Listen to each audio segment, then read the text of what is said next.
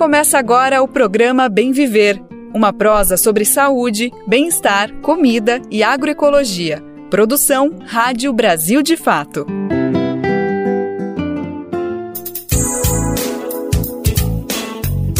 Hoje é terça-feira, dia 28 de fevereiro de 2023, segundo mês do ano está indo embora e a gente aqui começa mais uma edição do nosso programa Bem Viver, o último de fevereiro. Eu sou a Nara Lacerda, sigo com você pela próxima uma hora. Já agradeço demais sua companhia, porque essa prosa só tem graça porque você está aí do outro lado. Então vem comigo que o programa de hoje tem muita prestação de serviço, muita informação, muito debate e tá só começando. Música Retorno do Conceia, o Conselho de Segurança Alimentar e Nutricional, é celebrado com banquetaços por todo o país.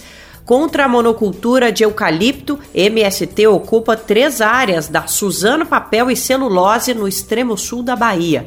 E a gente fecha o mês de fevereiro falando de carnaval. Você vai conferir um bate-papo com André Bonatti, diretor da Imperatriz Leopoldinense, escola vencedora do Grupo Especial do Rio de Janeiro. Brasil de Fato 20 anos. Apoie e lute.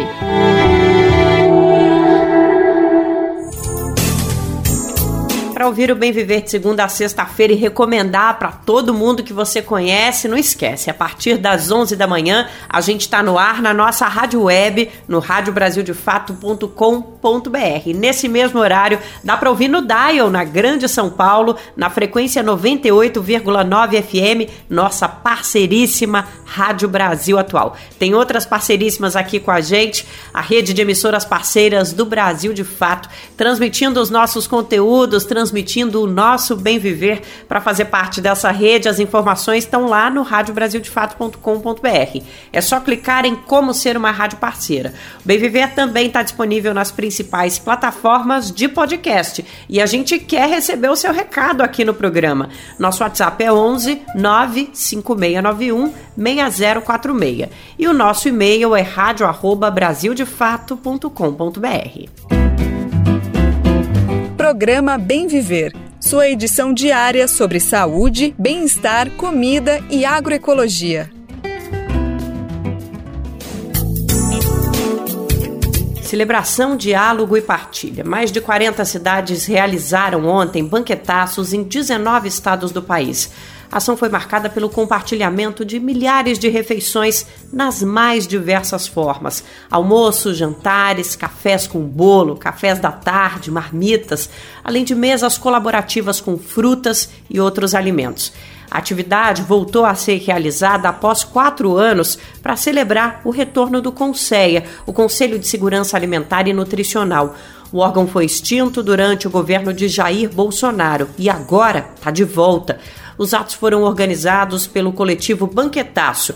O grupo é formado pela sociedade civil organizada e busca fortalecer a defesa do direito humano à alimentação adequada e saudável. Além de cozinheiras e cozinheiros, participaram da atividade chefes de cozinha, nutricionistas e agricultores familiares. Durante o dia, o coletivo fez uma série de transmissões pelas redes sociais para mostrar como foi o evento. Numa dessas, quem apareceu foi a cozinheira Cláudia Queiroga, que atua no Gastromotiva, no Rio de Janeiro. A entrega de alimentos foi no aterro do Flamengo. Vamos ouvir um trecho da Cláudia explicando a importância do encontro de ontem. A gente fala da importância da alimentação mas não é só a alimentação, é com o olhar que eles têm sobre esse alimento que eu trago. Então, meu, é o meu olhar de trazer a comida, mas é o desejo deles de escolher também como eles querem comer. Uns gostam com feijão por baixo, outros feijão por cima, outros não gostam de batata doce, mas está tudo aqui no banquetaço, mas dando oportunidade e dignidade que eles possam escolher, porque é a comida que eu faço com amor, carinho e respeito que é o respeito ao alimento. Por isso, ele nos nutre, ele nos dá essas possibilidades. Quem também falou foi Juarez Martins, diretamente da capital federal. Ele atua no coletivo de agricultura urbana e periurbana de Brasília. O ativista comentou sobre a mudança que foi a última edição do banquete para esse. Há quatro anos a mobilização protestava pelo fim do Conceia, decretado por Bolsonaro. E agora o evento é de celebração justamente pela volta do órgão. Que da última vez que nós viemos aqui para esse local foi para chorar assim, a extinção do Conceia, né? Aquele decreto que acabou com o Conceia, que tentaram acabar o Conceia. Acho que o presidente Bolsonaro não sabia que não, que não ia conseguir enterrar o Conceia, porque como diz o ditado, a gente não é a gente, a gente, ele, ele não sabia que a gente é semente. Ele tentou nos enterrar e a gente nasceu de novo. Aí, é, então da última vez, mas a última vez que a gente veio aqui, a gente chorava, lamentava, né? Aquela, esse ato que houve no Conselho. E hoje a gente volta para celebrar com muita alegria a volta do Conselho. Eu estou muito, então, muito emocionado. E isso aqui é um movimento dos agricultores é, urbanos, dos agricultores rurais, periurbanos aqui de Brasília e dos movimentos de, de, da cidade também por, por alimentação saudável, por alimentação de verdade para as pessoas, né? Para fechar nosso giro, a gente vai para o Rio Grande do Sul, na capital Porto Alegre. A nutriecóloga Bruna Crioula falou sobre a importância do Conselho e por que o banquetaço fez questão de celebrar a volta do Conselho. Uma ação de celebração pelo retorno do Conselho Nacional de Segurança Alimentar e Nutricional, Conselha. Essa instância é uma instância super importante para as questões de políticas públicas no campo da alimentação e nutrição. Então, fazer o banquetaço, um banquete público, né, a céu aberto e acessível a todos, é a nossa ação política para afirmar que comida de verdade é um direito de todos e dever do Estado. Para fortalecimento das políticas públicas que garantem a comida de verdade no povo brasileiro.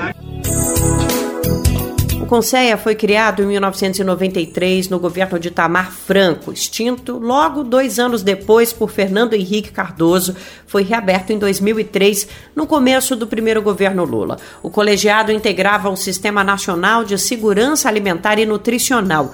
A reativação do órgão foi um dos primeiros atos de governo do presidente Lula. Nesta segunda-feira, militantes do MST, Movimento dos Trabalhadores Rurais Sem Terra, ocuparam áreas de plantio de eucalipto para denunciar a expansão desenfreada da atividade no extremo sul da Bahia. As terras pertencem à empresa Suzano Celulose. Segundo os trabalhadores e trabalhadoras sem terra, os impactos do monocultivo chegam a agricultores e agricultoras familiares. A pulverização aérea de agrotóxicos, por exemplo, atinge as plantações desses pequenos produtores.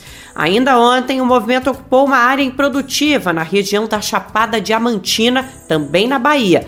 Vamos saber os detalhes. A reportagem é de Gabriela Moncal. Três áreas da empresa Suzano Papel e Celulose, no extremo sul da Bahia, amanheceram nesta segunda-feira ocupadas por mais de 1.500 militantes do MST. As ocupações do Movimento dos Trabalhadores Rurais Sem Terra aconteceram nas cidades de Teixeira de Freitas, Mucuri e Caravelas. O objetivo é denunciar o impacto do crescimento da monocultura de eucalipto na região. Os militantes afirmam não ter previsão para sair das áreas. Seguranças privados da Suzano estiveram na ocupação de Mucuri e até o começo da tarde dessa segunda, a polícia ainda não tinha aparecido por lá. Eliane Oliveira, da direção estadual do MST na Bahia, reitera a importância do protesto que passou por uma decisão política do movimento. Para que possamos denunciar o descaso, o desmando que a Suzano vem causando nessa região há algumas décadas. É dizer que o MST, nós estamos cientes da nossa missão pela reforma agrária e pela justiça social. Por isso viemos aqui perguntar a que custo a Suzano está dentro desse território do extremo sul. A que custo? Ao custo da fome, ao custo das violências, de toda a destruição ambiental e econômica que a empresa vem causando nesta região. De acordo com nota do movimento, a produção em larga escala de eucalipto feita pela Suzano se expandiu na região ao longo dos últimos 30 anos. O uso de agrotóxicos na monocultura é feito inclusive por pulverização aérea. O MST pontua que a empresa lucrou mais de 5 bilhões de reais só no terceiro bimestre de 2022. Ainda de acordo com a nota, em meio a essa arrecadação bilionária, a companhia prejudica as poucas áreas cultivadas pelas famílias camponesas. O Brasil de fato entrou em contato com a Suzano, que se apresenta como a maior empresa de celulose do mundo. A gigante do ramo disse que vai se posicionar, mas não enviou uma resposta até o fechamento da reportagem. O espaço continua aberto. Nessa mesma madrugada de segunda-feira, o MST ocupou, com 150 famílias, uma fazenda improdutiva de nome Limoeiro e com cerca de 1.700 hectares em Jacobina, também na Bahia. Abraão Brito, articulador político do movimento na Chapada Diamantina, conta que a área estava abandonada há ao menos 15 anos e que até o momento a polícia não foi ao local. O militante afirma ainda que o MST está aguardando que o presidente Lula cumpra o compromisso de campanha de priorizar a reforma agrária, assentando as famílias acampadas. De São Paulo, da Rádio Brasil de Fato, Gabriela Moncal. Agora o Bem Viver vai para a aula de ciências, mais especificamente para os estudos dos oceanos. O assunto são os recifes, essas belezuras que o Brasil é super privilegiado. Quando a gente fala nesse termo, no geral, o que vem à nossa cabeça é a região Nordeste, principalmente litoral da Bahia, de Pernambuco por aí vai. Mas hoje a nossa viagem é para outro lugar, para a Amazônia. Essa talvez tenha pegado muita gente de surpresa, né? No norte do país, em frente à ilha de Marajó, o Brasil tem um recife que é extremamente particular, único no planeta. Primeiro, pelo fato de que, no geral, esse ecossistema é encontrado em zonas de água transparente, o que é bem diferente da Amazônia. Por lá é quase o oposto. A água é turva por conta da quantidade de matéria orgânica que é despejada pelo próprio rio Amazonas. E isso faz com que o ecossistema por lá tenha se desenvolvido numa alta profundidade é muito bom pensando na preservação ambiental. O Recife da Amazônia tem menos impacto diante das mudanças climáticas. Tem gente que chama a região de galinha dos ovos de ouro por conta disso. Mas mesmo assim, tem uma série de riscos que rondam o ecossistema. O principal é a tentativa de exploração de petróleo sem os devidos estudos socioambientais. Para entender melhor o que está acontecendo, a gente foi conversar com um especialista, simplesmente a primeira pessoa que de fato mergulhou nos recifes amazônicos, o professor Ronaldo Franchini. Ele atua no Centro de Ciências Biológicas da USP e quem traz a conversa é o repórter Lucas Weber. Agora, ao bem viver, tenho o prazer de conversar com o pesquisador Ronaldo Franchini. Ele é doutor em Ciências Biológicas e atualmente professor no Centro de Biologia Marinha na Universidade de São Paulo, USP. Antes de tudo, professor, muito obrigado pela disponibilidade. Vai ser uma honra poder conversar contigo. Obrigado pela oportunidade. É um prazer estar aqui. Perfeito. Ronaldo, não é uma novidade para ninguém que o Brasil possui muitos recifes, todos lindíssimos, são verdadeiras pérolas da natureza. Mesmo quem nunca visitou, quem não é da área da ciência, sabe da belezura dessas regiões, desses ecossistemas, e também sabe que eles são tipicamente encontrados na região Nordeste, no litoral Nordeste do país. É, mas eu acho que é novidade para muita gente que existe isso também na Amazônia. Eu acho que a gente vai falar bastante sobre por que, que existe, por que, que é diferente, por que, que é raro, quais são as características, mas antes eu acho que vale a gente retomar, dar um passo atrás, explicar o que, que são recifes, que tipo de ecossistemas são esses, quais são as características, se tem seres vivos ali, o que, que acontece nessas regiões. Pode explicar para a gente, por favor, o que, que são recifes? Claro, a palavra recife remete sempre àquela ideia de uma formação tropical cheia de corais, né? Então a gente tem essa imagem que vem um pouco do nordeste do Brasil também.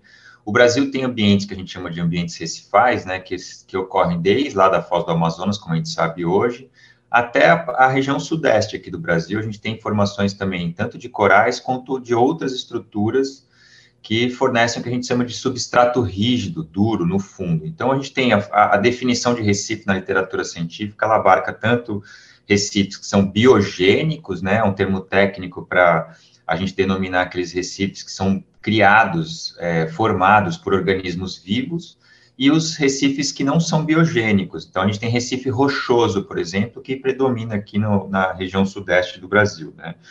É, então, na literatura, a gente tem é, geralmente autores que são, têm uma definição mais abrangente, né, que incluem tanto os recifes formados por organismos vivos, quanto aqueles que são é, formados por rochas, mas tem autores que são mais estritos na sua definição. Lá na Foz do Amazonas, a gente tem recifes que são formados, sim, por organismos vivos, né?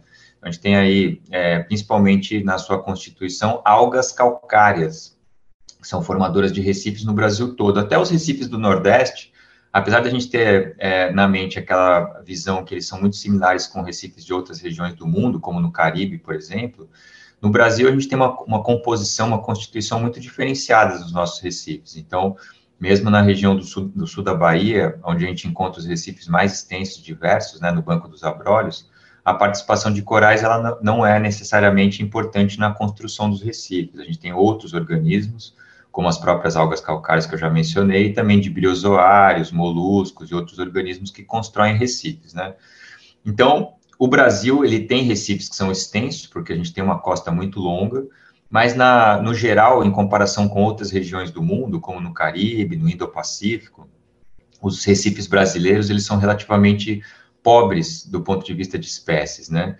Então, a gente tem aqui, é, diferentemente do padrão que a gente tem no meio terrestre, a gente tem recifes que são relativamente pobres. A, a grande questão é que aqui no Brasil, os recifes têm uma proporção muito grande de espécies únicas, exclusivas, endêmicas. Né? Então, a gente tem recifes que são muito peculiares e que abarcam uma biodiversidade única. Por isso que eles são considerados aí prioridades para conservação em escala global.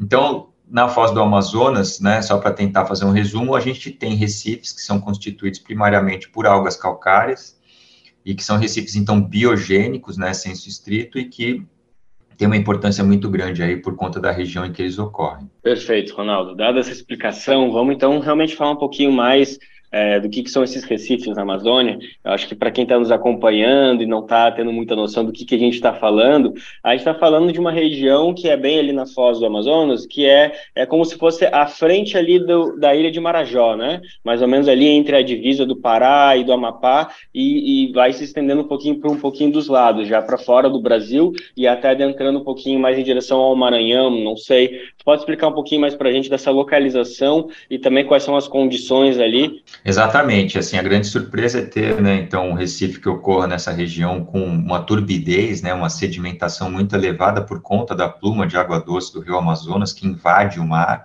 Então, ali nessa região em frente à Ilha do Marajó, né, a gente tem ali uma, uma das porções do Recife do Amazonas, que hoje, é, nos últimos dois ou três meses, a gente vem é, acompanhando aí trabalhos de outros colegas que, que vêm trabalhando na Guiana Francesa, e na região da costa norte brasileira para o sul dessa região, é, ali em frente à ilha do Amarajó, e a gente está chegando à conclusão que, na verdade, a gente tem um grande recife único, extenso, né?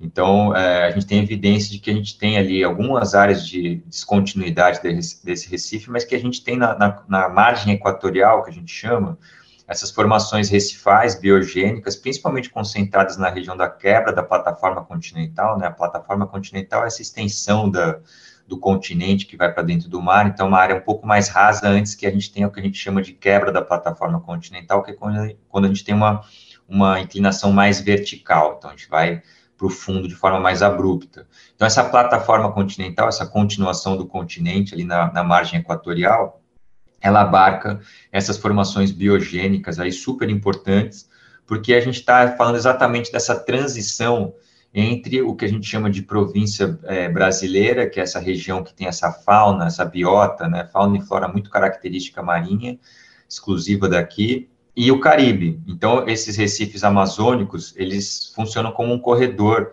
né, de ligação entre o, o, Brasil e o Caribe e tem um papel super importante aí, em escala, escala evolutiva histórica para manter esses padrões aí de migração de espécies entre essas duas regiões que são bastante diferentes. Tá ótimo, Ronaldo.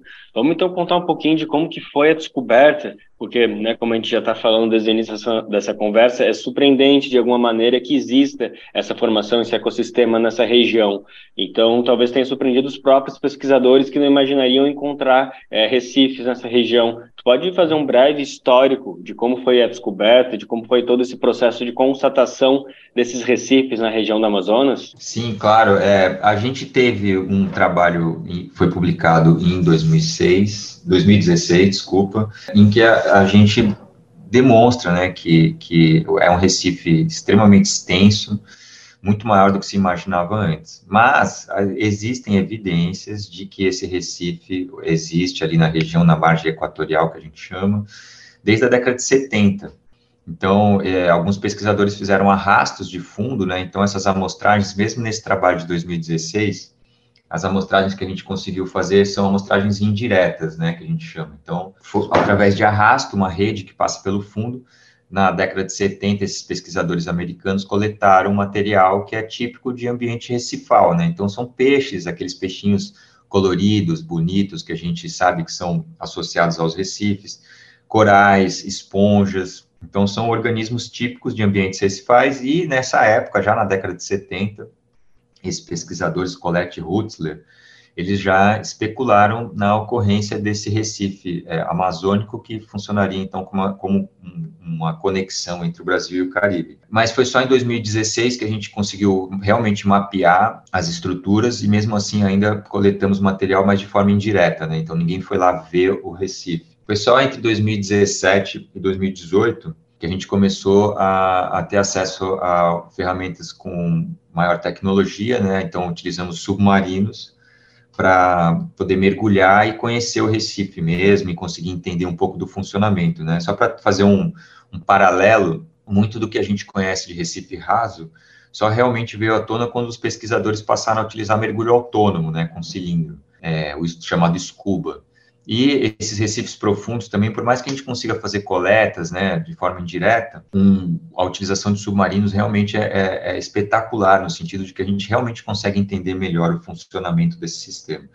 Então foi um privilégio enorme para mim, eu tive assim, o privilégio de ser o primeiro a entrar no submarino e conhecer o Recife do Amazonas, com o apoio do Greenpeace inestimável, é, eu lembro até hoje que eles queriam saber como a gente poderia fazer imagens dos recifes para avançar no conhecimento, e eu deixei claro que o submarino seria uma ferramenta essencial para isso, né? Então, eles viabilizaram essa questão de acesso a, ao equipamento, e a gente fez uma expedição científica para, então, realmente fazer um, um trabalho com imaginamento a bordo de submarinos, só o que a gente tem hoje, né, é um só entre aspas esse, né? Entender essa magnitude né, desse Recife. Né? Só para vocês terem ideia, a gente tem aí quase metade do tamanho da grande barreira de corais da Austrália, dependendo do tipo de estimativa de tamanho, a gente não tem ideia exata ainda do tamanho, a gente precisa ainda fazer mais estudos, mas a gente tem aí a metade do tamanho da grande barreira de corais da Austrália, que é considerada aí uma, uma das maravilhas do mundo, e isso perto, né, da maior floresta tropical do mundo,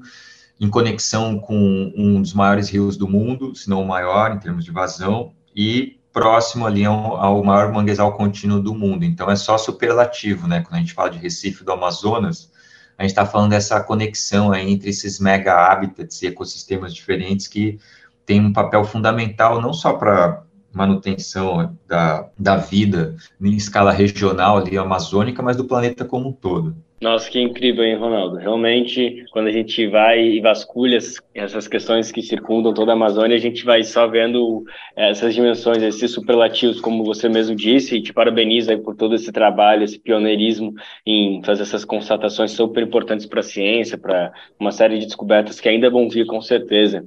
Agora eu queria entender um pouquinho mais a situação que esse Recife se encontra atualmente. Que tipo de ameaça circundam? A gente sabe que esse ecossistema é bem sensível, né? Mudanças, pequenas mudanças na temperatura já significam muito para a saúde dessa região, né? Conta, pra, conta um pouquinho para a gente como que estão as ameaças, se se encontra de maneira saudável, o que, que a gente precisa estar atento para a preservação desse ecossistema tão singular. Perfeito. A gente tem o Recife do Amazonas, uma coisa que é importante a gente é, salientar, é que o Recife do Amazonas é um Recife relativamente profundo.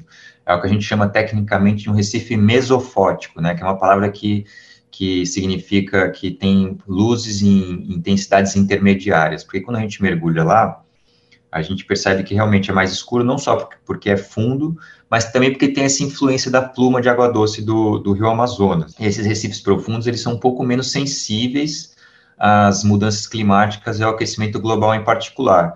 Na verdade, a gente tem enxergado esses recifes profundos como potencialmente como refúgios, né? Tanto recifes profundos quanto recifes em águas que ocorrem em águas turvas, né, é, influenciados por rios costeiros, geralmente são recifes que sofrem menos com o aquecimento global, mas as mudanças climáticas afetam principalmente as áreas mais rasas. Então, esses recifes profundos, como os recifes amazônicos, eles são vistos hoje potencialmente como refúgios climáticos, né?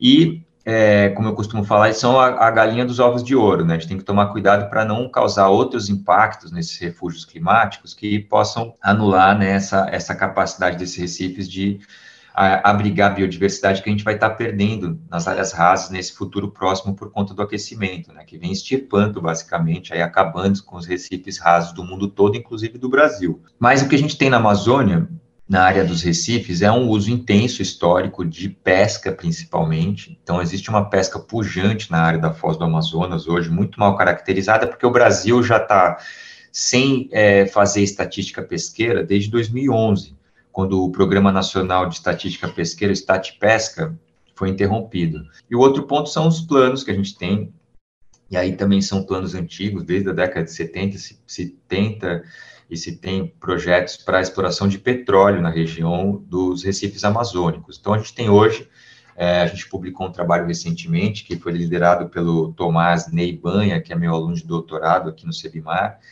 ele, a gente mostra ali que a gente tem ali 130 blocos de petróleo hoje, que estão sempre, que a gente tem projetos de exploração que ainda estão em fases, diferentes fases de licenciamento, de compra, etc., que se sobrepõe com o, o sistema recifal amazônico, né?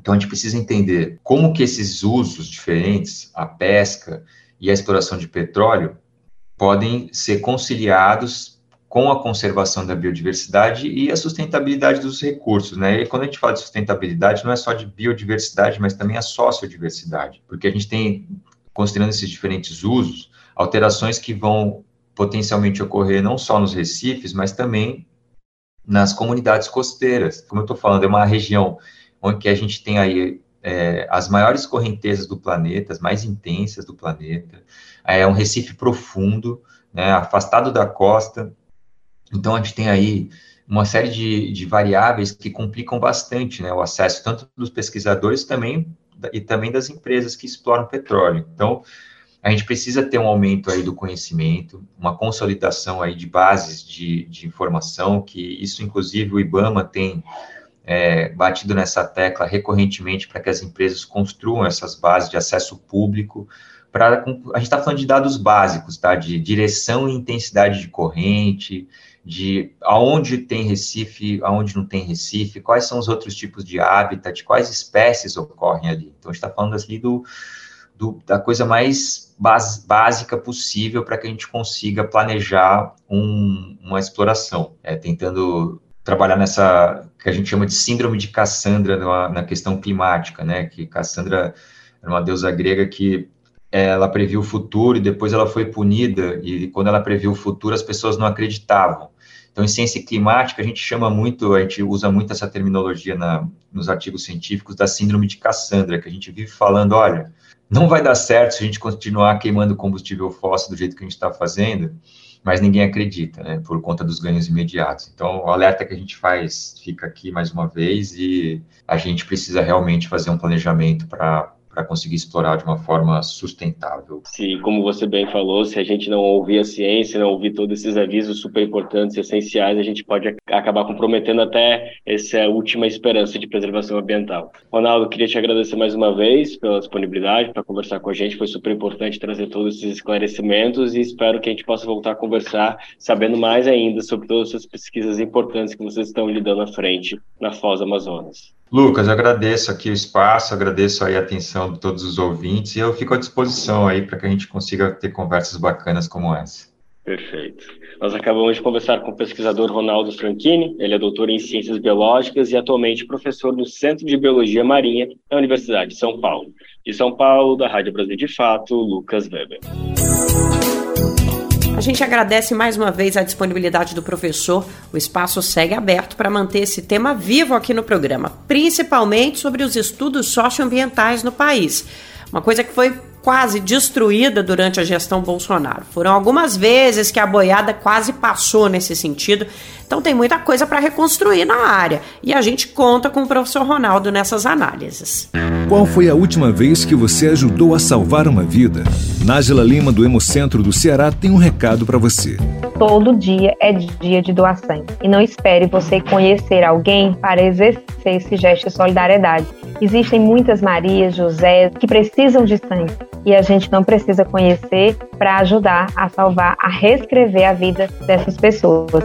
Tome uma atitude e salve vidas. Doe sangue. Uma parceria Rádio Senado. o governo federal lançou ontem o Movimento Nacional pela Vacinação, que tem o objetivo de aumentar os índices de imunização que estão em queda no Brasil. No ano passado, segundo o Ministério da Saúde, nenhuma vacina do PNI atingiu a meta de 95% do público-alvo. O foco inicial da campanha é o reforço contra a Covid-19 com as vacinas bivalentes. Na cerimônia, o presidente Lula tomou a dose de reforço contra a Covid. O imunizante foi aplicado pelo vice-presidente Geraldo Alckmin, que é médico de formação. No discurso, Lula fez um apelo para a população se vacinar. Essas pessoas ralaram muito, sofreram muito, muitos morreram e muitas morreram para tentar salvar a vida de muitas pessoas neste país. Então eu queria fazer um apelo a vocês daqui para frente. Olha que vocês lerem um, um aviso, uh, verem na televisão um aviso, uma propaganda no rádio, na internet, que está dando vacina no bairro de vocês, na vila de vocês, na cidade de vocês. Pelo amor de Deus, não sejam irresponsáveis. Se tiver vacina, vá lá tomar vacina, porque a vacina é a única garantia que você tem de não morrer por falta de responsabilidade. A ministra Nízia Trindade também participou do evento. Ela fez um chamado à sociedade para aderir ao movimento pela vacinação. Vacina é vida, vacina é SUS. Vamos proteger nossas vidas. Esse movimento que tem que ser do governo federal, dos governos estaduais, municipais, de toda a sociedade, é um movimento em defesa da vida. Figuras públicas como a apresentadora Xuxa e o influencer Ivan Baron são embaixadores da campanha. Vão atuar no convencimento da população sobre a importância de ir aos postos para receber as doses presidente Lula faz parte do grupo prioritário para as vacinas bivalentes. As doses, neste primeiro momento, são destinadas a pessoas acima de 70 anos, imunocomprometidos e imunocomprometidas, comunidades indígenas, ribeirinhas e quilombolas. As vacinas bivalentes protegem contra o coronavírus, incluindo a variante Ômicron e as subvariantes dela. Aprovados pela Anvisa em novembro de 2022, os primeiros lotes desse imunizante chegaram ao país em dezembro. Para a gente entender melhor quais são as diferenças entre as vacinas anteriores e as bivalentes, vamos conferir uma entrevista com o diretor da Sociedade Brasileira de Imunizações, Juarez Cunha. Ele conversou sobre o assunto com a repórter Priscila Mazenotti, da Rádio Nacional. De acordo com Juarez Cunha, o imunizante bivalente é a melhor resposta para combater as variantes do coronavírus que circulam no país e no mundo. Ele lembra ainda que para receber a vacina tem que ter as duas primeiras doses da chamada monovalente. Vamos entender tudo isso a partir de agora. Doutor Juarez, explica para a gente primeiro qual que é a diferença da vacina bi para a vacina monovalente. A vacina monovalente, como o próprio nome diz, ela tem um tipo só do vírus eh, que causa a Covid, né, do SARS-CoV-2. Tá?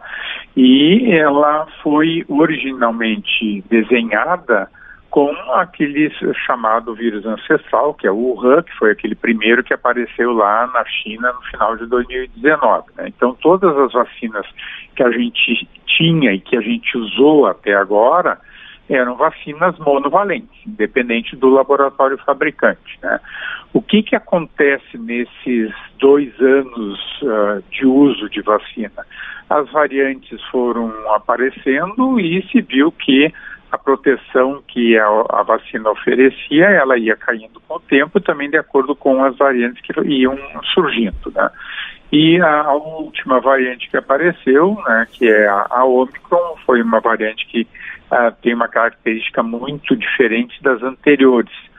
E daí foram desenvolvidas as vacinas mais adequadas para os vírus circulantes. Então, a vacina bivalente, ela continua tendo proteção para a cepa ancestral, para o Wuhan, mas ela tem proteção também para Ômicron, né? Que é então, é o, o é... vírus, que é o que mais, a, a versão da doença que mais está disseminada aqui no país. Então, por isso no que ela é importante. no mundo, né? É isso, no país e no mundo. Isso não significa que as vacinas monovalentes não continuem protegendo, elas continuam protegendo mesmo para a, a variante Ômicron. Mas é claro que a gente tendo a possibilidade de uma vacina uh, desenhada mais especificamente para a variante circulante, a tendência é termos uma melhor resposta. Né? Entendi. Agora, na segunda-feira, começa a ir para grupos específicos, né? Por que, que é importante priorizar essa parcela da população nesse primeiro momento, já pensando aí na chegada do inverno? Bem, uh, exatamente foi o, o, que nós fizemos lá no início da campanha de, das vacinas Covid, né? Então, uh, se vacinou no primeiro momento exatamente aquelas pessoas que tinham maior possibilidade de ter as formas graves da doença, como os idosos, né, os profissionais de saúde, que também estavam na linha de frente, né, e daí foram sendo acrescentados aqueles outros grupos, né, imunocomprometidos, gestantes, puérperas, outras comorbidades, né? Então, tem todas as situações, populações mais vulneráveis, como indígenas, ribeirinhos, colombolas, né? Então, é, essas populações, ah, do que a gente tem nesses três anos de pandemia, são as pessoas que mais sofreram e que mais sofrem com a doença. Então, é importante a gente ter ah, um, um, todo um planejamento porque a gente não tem vacina suficiente para incluir toda a população com a bivalente nesse momento. Né? Então a tendência é que com o passado do tempo a gente vá aumentando esses grupos uh, para receberem as vacinas bivalentes. Então por isso que também é outro aspecto importante, né, Priscila, para a gente falar. Ah, para quem é recomendada a vacina bivalente? É, é só como reforço. Então, pessoas que foram plenamente vacinadas com esquema primário, que a gente chama, que em geral são de duas doses, na maioria das vacinas, só a Janssen que é dose única, que também nem é mais dose única, mas com esquema primário aplicado e mesmo aquelas que já fizeram a terceira e quarta dose, né, que então são dois reforços que já foram recomendados pelo Ministério para todas as pessoas acima de 40 anos e em outras situações também. Então, essas pessoas que têm essa vacinação já feita, né, elas, desde que tenha passado quatro meses da última dose, elas podem já ah, receber a vacina bivalente. Então, nesse primeiro momento, os idosos, as pessoas que vivem em instituições de longa permanência, ah, os trabalhadores dessas instituições, então, tem que ficar atento porque eh, cada município, cada estado está fazendo também um esquema de acordo com, tá, com o quantitativo de doses que está recebendo. Então, doutor Juarez, só para reforçar, porque esse ponto é muito importante. Quem vai tomar a vacina bivalente agora é quem já tomou a primeira e a segunda dose. Aí a terceira dose, o reforço, já pode ser da bivalente.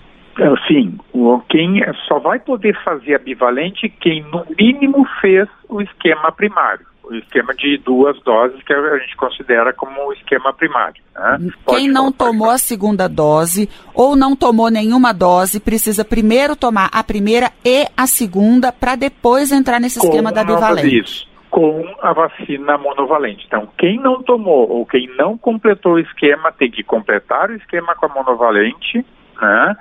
Para depois daí fazer a bivalente. E pessoas fora da faixa etária que estão sendo agora aplicadas, lembrar que as pessoas que se elas já fazem parte do grupo que tem a recomendação do primeiro reforço ou do segundo reforço, que elas coloquem em dia, que não fiquem esperando a bivalente, porque a vacina monovalente continua protegendo, ah, em especial as formas graves e a morte. Então é fundamental que as pessoas possam se vacinar e se vacinem para poder se proteger.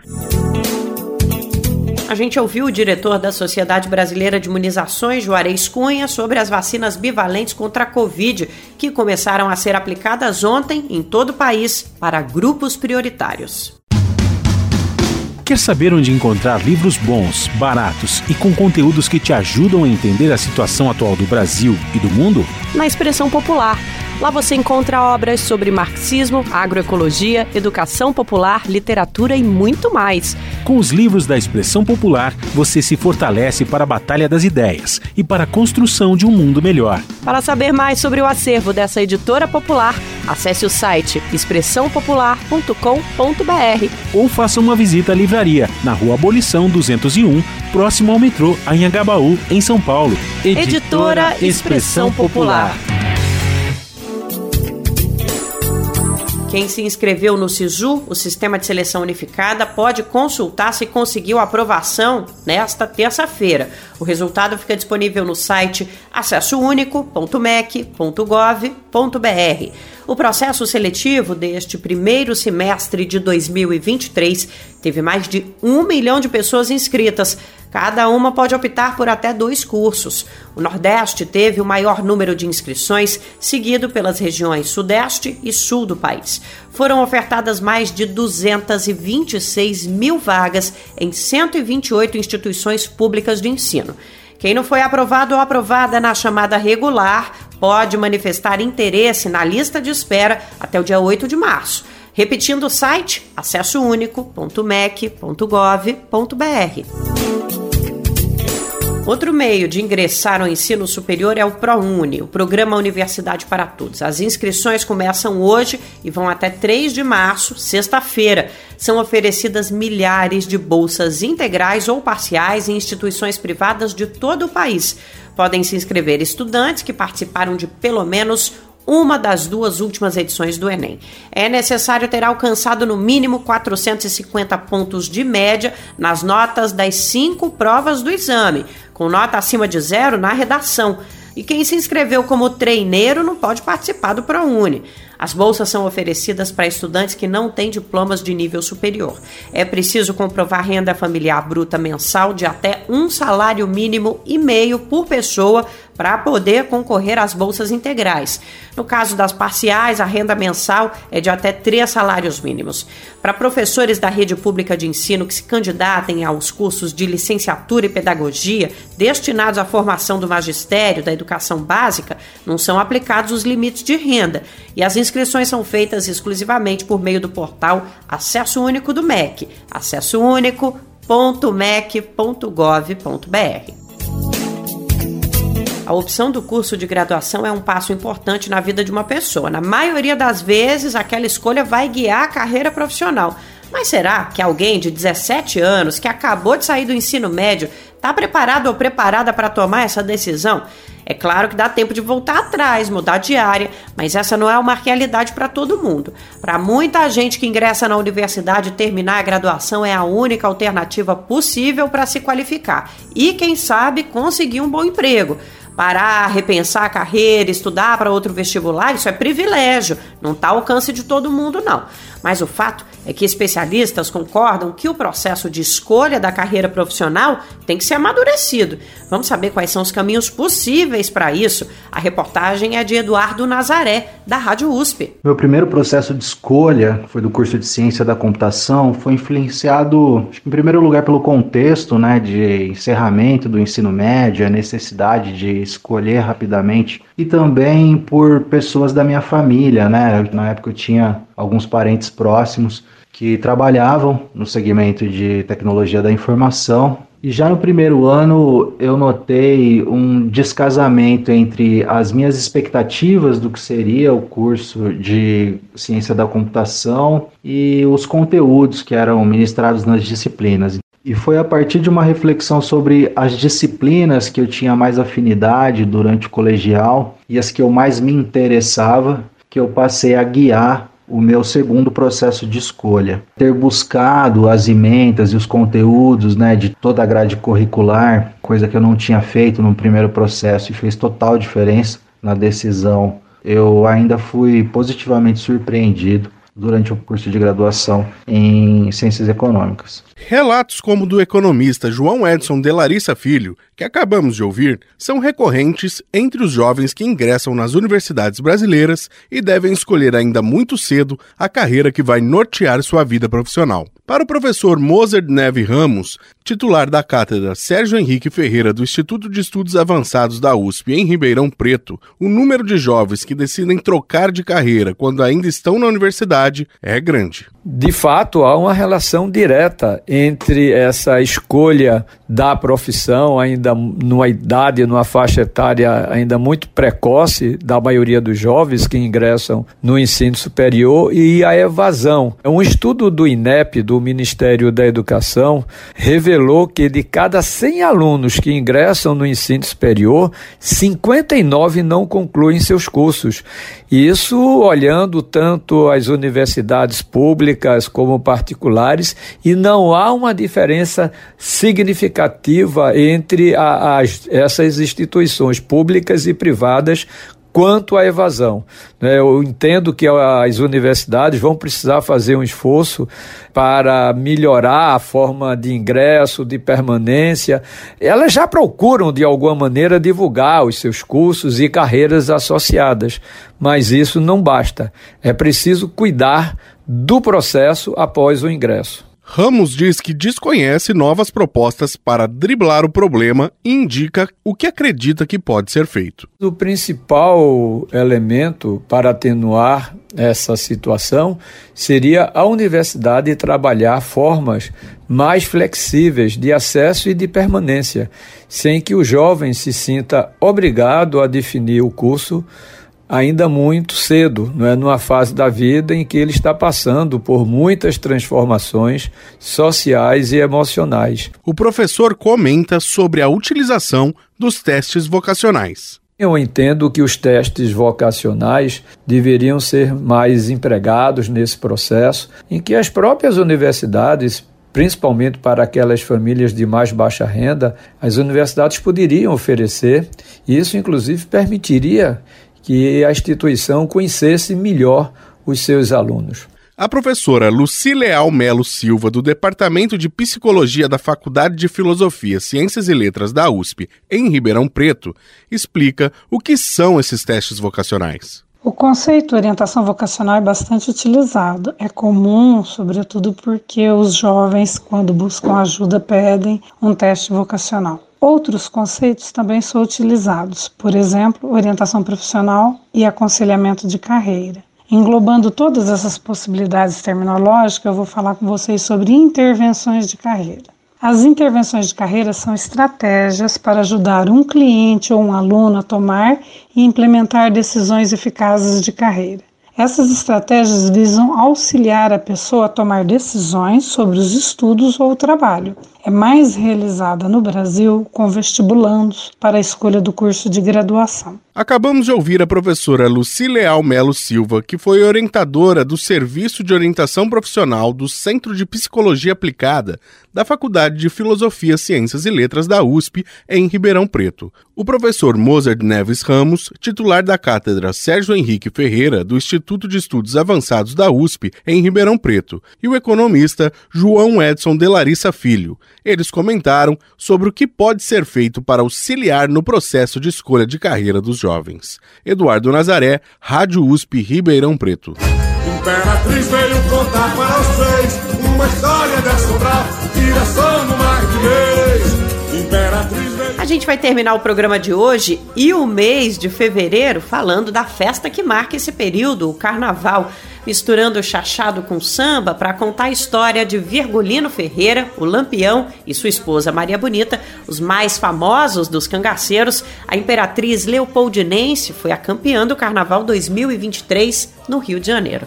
Inspirado na literatura de cordel, o enredo levou para a avenida a mesma magia e o universo fantástico presentes nos tradicionais folhetos e voltou a desfilar no último sábado na apresentação das campeãs.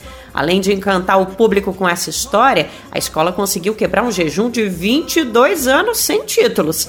Agora a gente vai conferir uma entrevista com o diretor da escola, André Bonatti, em conversa com a repórter Jéssica Rodrigues. Ele fala sobre a jornada dos últimos anos até a vitória e também a respeito da importância do carnaval para a cultura brasileira. Vem comigo para a gente ouvir essa prosa. Sempre eu acho que a gente, quando pensa em um carnaval, a gente tem que olhar um pouquinho para trás e entender qual é a trajetória que nos leva até um determinado resultado, né?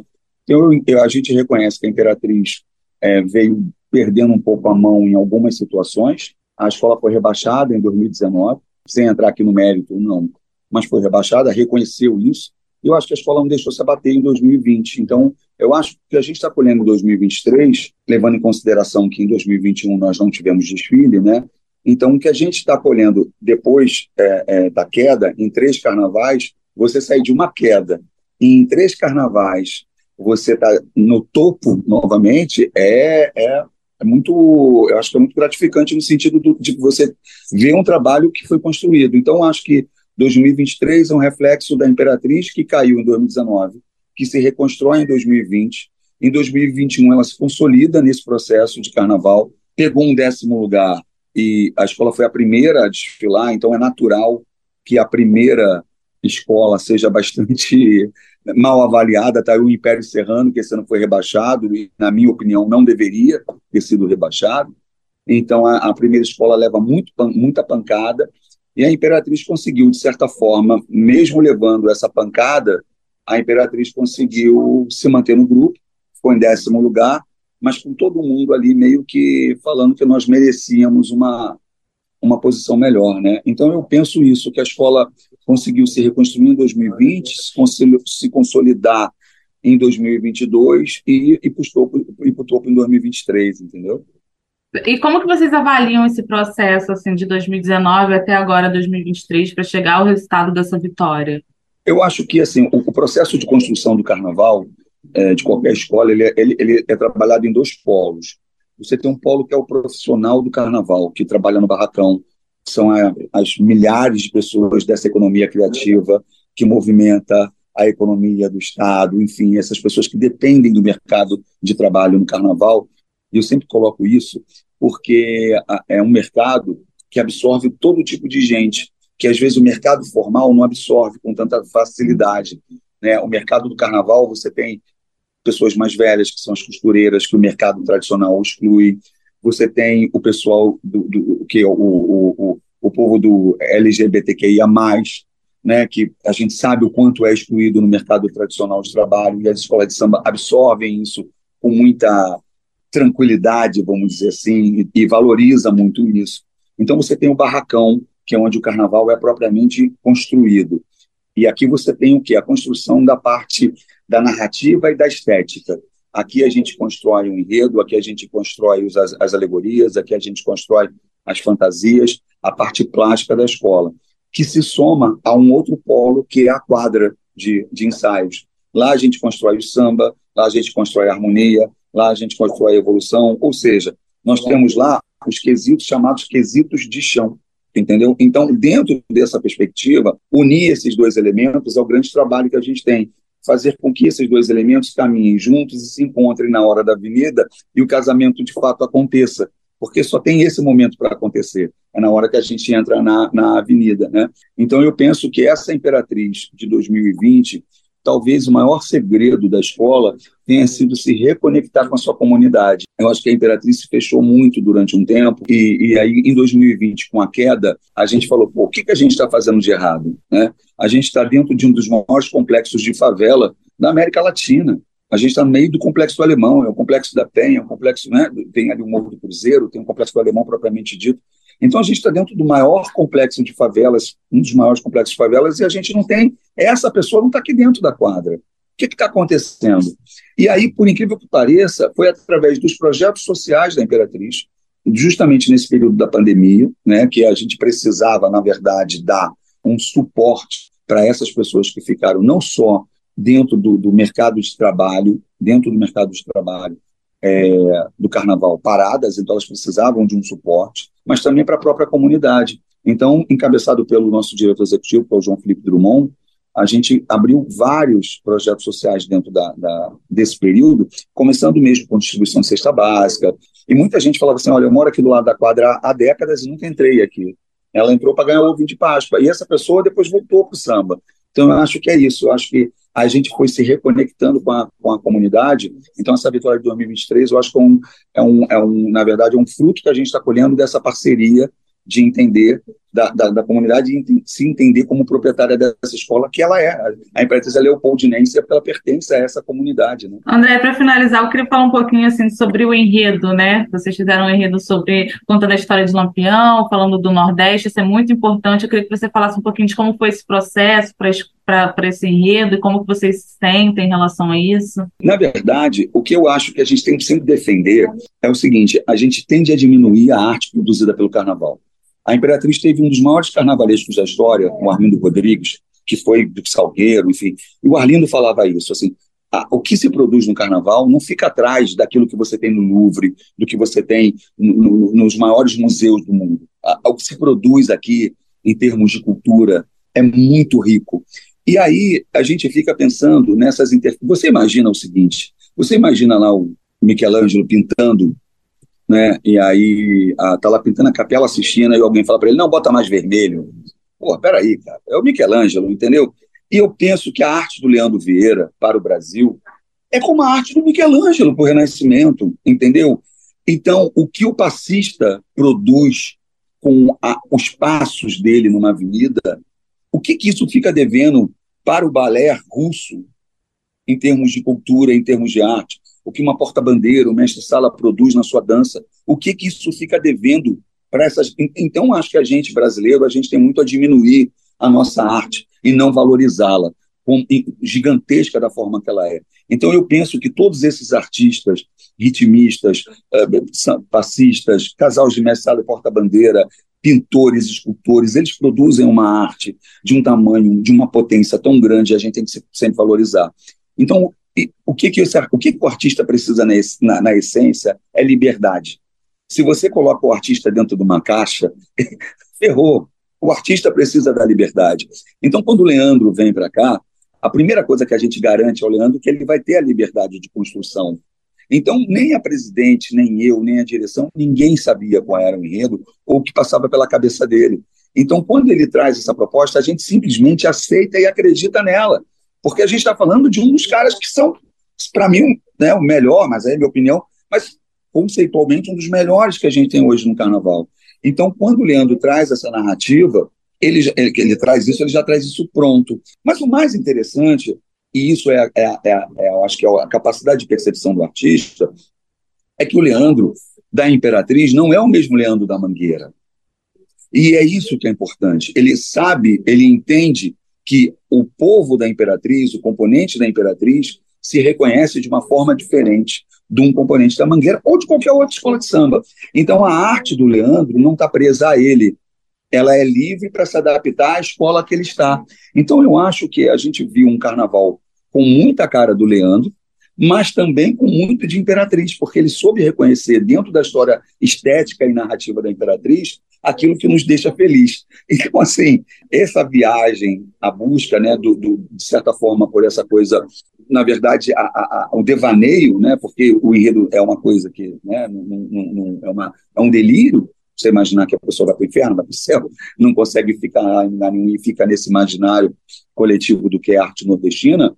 Então, é, é, é um, ele, ele, na verdade, é, uma, é um enredo do Leandro, mas a gente, se buscar na, na história da Imperatriz, a gente vai buscar vai encontrar vários elementos, entendeu, que já, já trataram um pouquinho disso. Então, eu acho que é isso. Eu acho que a ideia veio dele, a escola só. E eu penso que esse é o meu papel mesmo como diretor de carnaval. É, é muito mais assim: é conseguir fazer com que tudo funcione. Eu não estou aqui para determinar para uma porta-bandeira como ela vai dançar. Eu não estou aqui para determinar para o Leandro como ele tem que pintar. Eu não estou aqui para de determinar como o sambista ou o passista tem que sambar. Eu tenho que acreditar nisso que eles produzem né, valorizar isso que eles produzem e dar condições para que eles possam fazer da melhor maneira possível. Eu acho que foi esse o nosso papel, e aí está o resultado, que o campeonato, acho que todo mundo teve a liberdade de mostrar o seu melhor.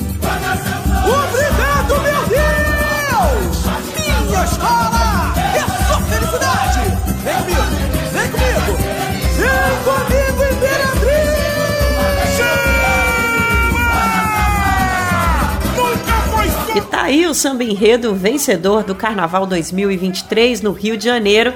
E assim a gente encerra o Bem Viver de hoje. Valeu demais pela sua companhia. Amanhã eu tô de volta pra gente começar mais um mês aqui, todo mundo junto.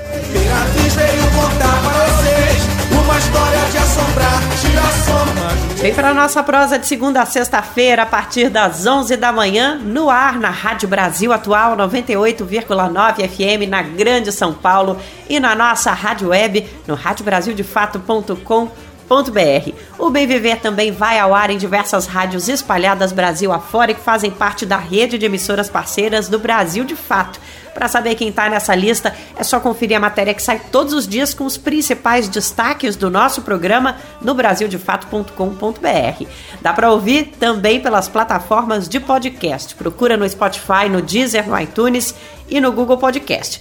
Mas olha, não importa a plataforma que você está ouvindo a gente, o importante é que você está aqui, porque essa prosa não tem graça na sua ausência. Valeu demais! Este programa teve apresentação de Nara Lacerda e roteiro de Geisa Marques, edição e produção de Lucas Weber, Daniel Lamir e Douglas Matos, trabalhos técnicos de André Paroche, Adilson Oliveira e Lua Gattinoni, coordenação de Camila Salmásio, direção executiva Nina Fidelis e apoio da equipe de jornalismo do Brasil de Fato. É isso. Até amanhã, então. Não vai faltar na nossa prosa, hein? Você ouviu o programa Bem Viver uma prosa sobre saúde, bem-estar, comida e agroecologia. Produção Rádio Brasil de Fato.